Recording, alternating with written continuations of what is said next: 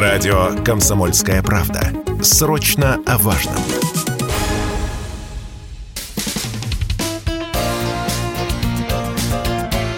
Говорит полковник.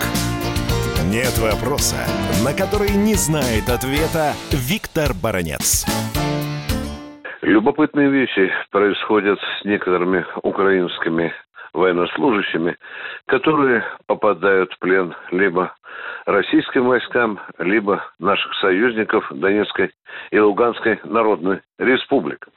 Они на коленях упрашивают наших командиров, наших юристов, наших правоохранителей не отправлять их на Украину. Более того, стали поступать письма в Москву от родителей, попавших в плен украинских вояк, с просьбой не отправлять их на родину, на Украину, к мамкам и папкам.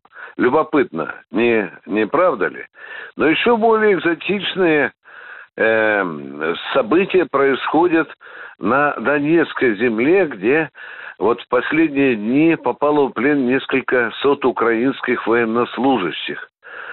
Они мало того, что они соглашаются на суд, они признают себя виновными в том, что пошли по указке киевского режима убивать российских солдат и офицеров, они высказывают готовность, внимание, участвовать в боевых действиях против украинской армии. И как тут не вспомнить вот такой возможности о создании, например, такого отряда или такого батальона или такой роты. В общем-то, наши командиры, командиры думают.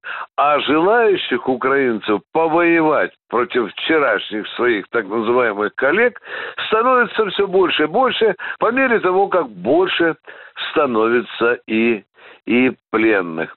Ну что же, это еще одно явление, которое показывает истинное моральное состояние украинской армии. Виктор Баранец, радио «Комсомольская правда», Москва.